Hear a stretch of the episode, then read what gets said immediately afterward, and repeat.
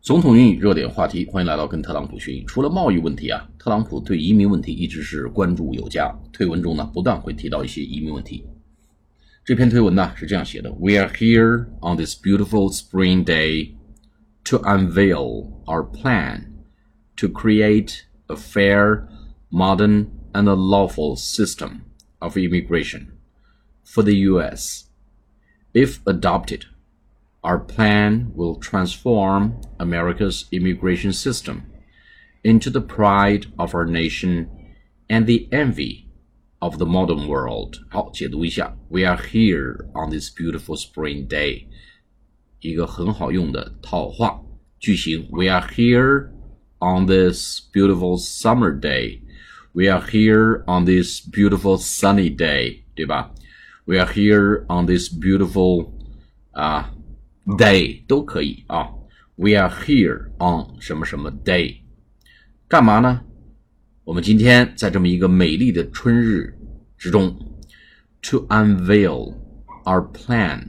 unveil 什么意思？U N V E I L，veil 就是面纱，unveil 揭开面纱，U N 前面加一个这个前缀，U N 就揭开面纱。揭开什么面纱呢？揭开一个我们的计划的面纱。哎，揭开我们的一个计划的面纱。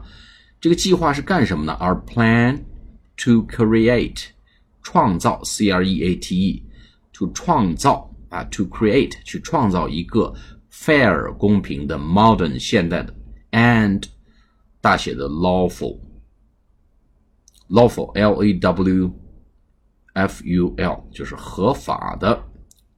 Law 就是合法，lawful 就是合法的意思啊。Law 是法律，lawful 是合法的意思。System 体系，什么体系呢？System of immigration for the U.S. 美国的移民体系，这是一个 fair, modern and lawful system of immigration for the U.S. 啊，美国的这个公平的、现代的、合法的移民体系，S-Y-S-T-E-M 系统啊。Immigration, I M M I G R A T I O N.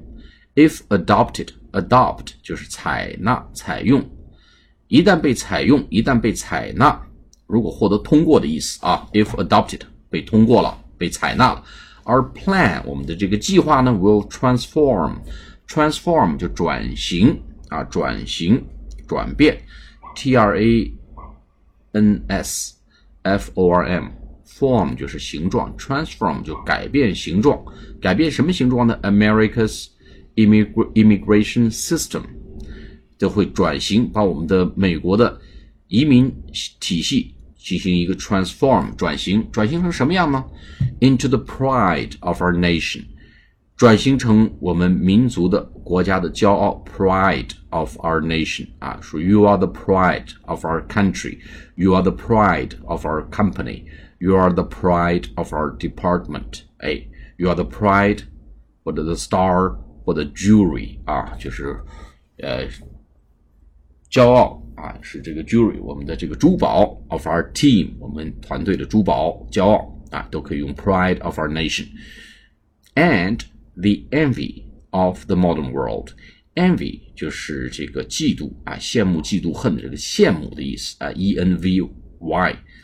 啊，e n v y，它的形容词 e n v i o u s，envious 就是羡慕的、嫉妒的。